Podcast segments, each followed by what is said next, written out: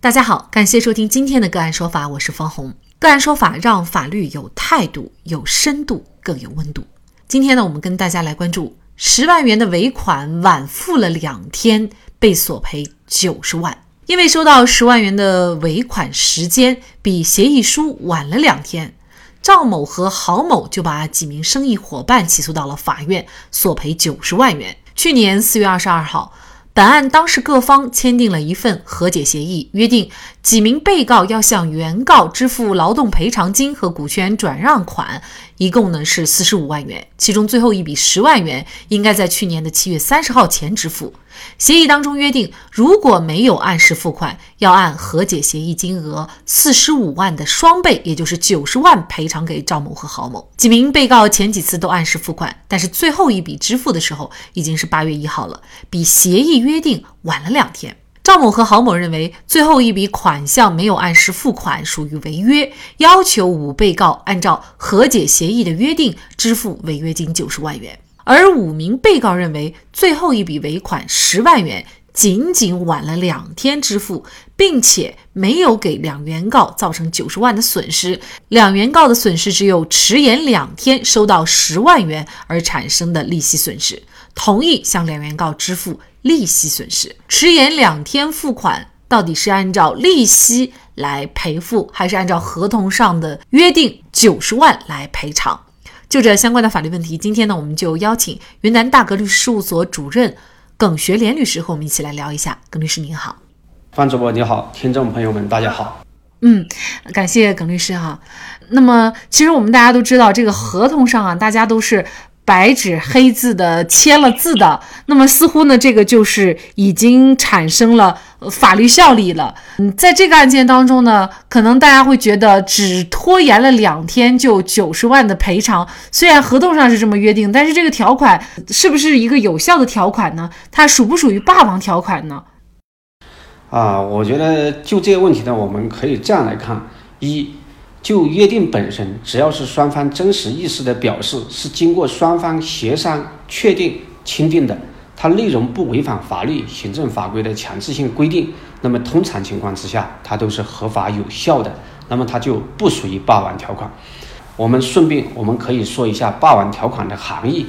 霸王条款呢，是指在合同签订的时候，占有优势地位的一方强加给弱势的一方不平等义务的条款。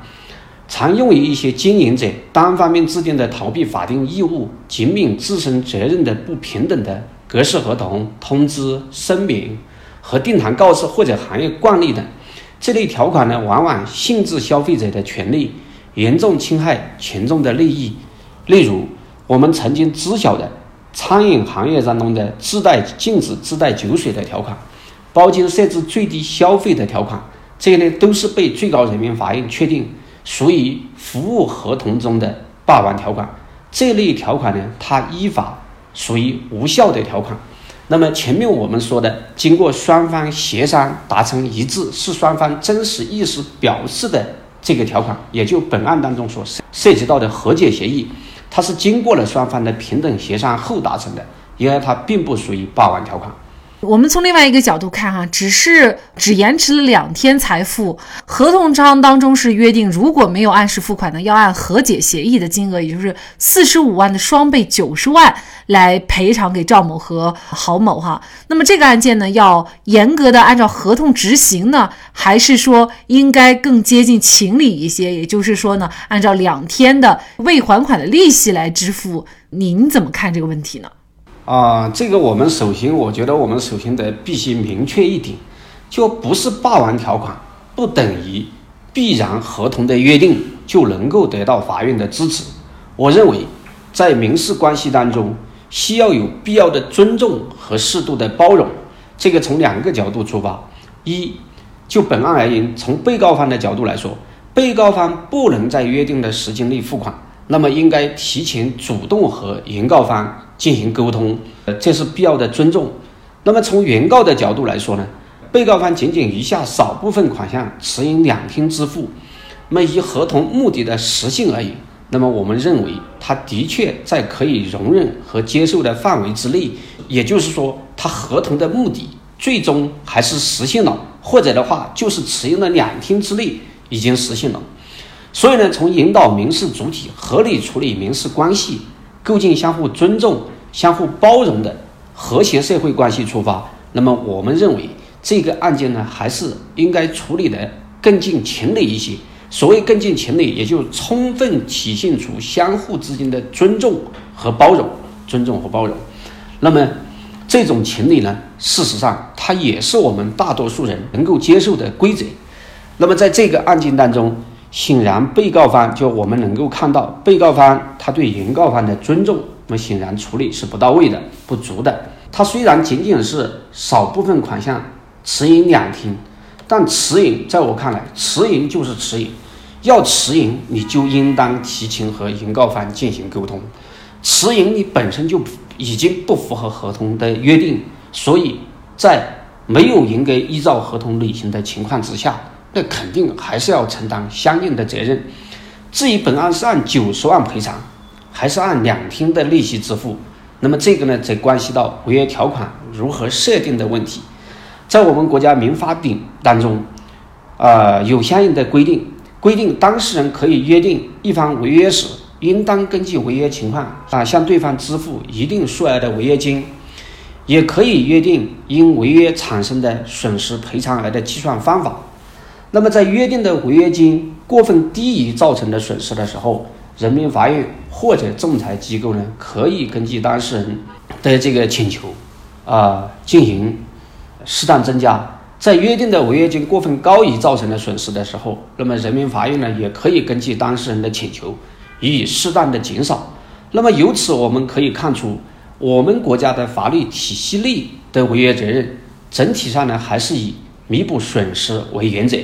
这个呢在最高人民法院关于审理商品房买卖合同纠纷的案件当中，也相应的做了规定。他规定，当事人以约定的违约金过高为由请求减少的，应当以违约金超过造成的损失的百分之三十为标准，适当减少；当事人以约定的违约金低于造成的损失为由请求增加的，那么应当以违约造成的损失确定违约金数额。那么结合这两条的规定来看，那么我们认为本案原被告双方约定的九十万的违约金，显然。已远远超过了未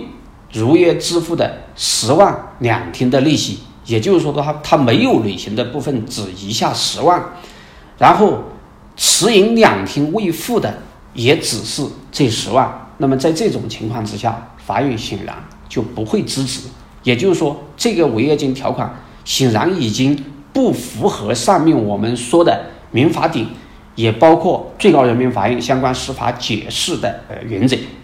那么这个案件呢，确实法院最终的判决呢，就是认为啊，两个原告和五个被告签订的和解协议呢，是各方真实的意思表示，合法有效的。那么相比合同约定时间呢，被告延迟了两天，属于履行的瑕疵。但呢，这个瑕疵是在一般人通常可以接受和容忍的范围内。那么，所以呢，一审法院呢是判决被告的公司向两原告只支付利息二十一块四毛钱。应该说，这个和呃原告所索赔的九十万啊是差距甚大啊。有人可能对于这样的一个判决也会产生质疑哈，比如说呃以后合同当事人都可以逾期一两天来付款，那么合同约定的付款时间和违约责任也就没有任何意义了。那么是不是也变相的就是说不？鼓励诚实守信，您怎么看呢？我觉得这，首先我们必须肯定一点，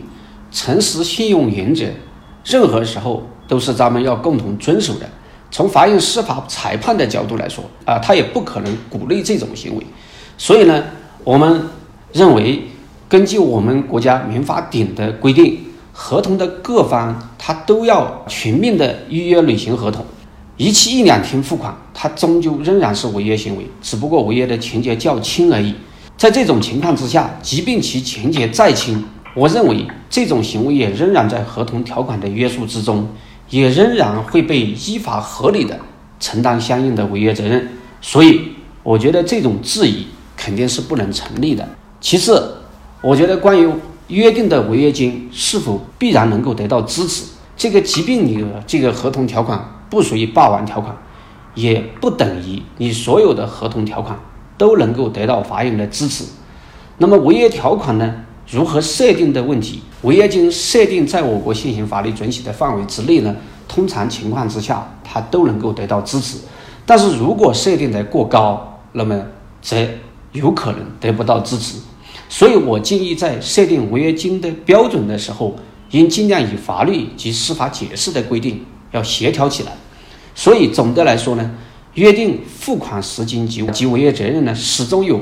不可忽略的意义。否则就难免信以这个时间约定不明，会影响合同正常履行的境地。在没有约定违约责任的情况之下，对负有履行义务的一方来说，也始终就少了一些必要的约束，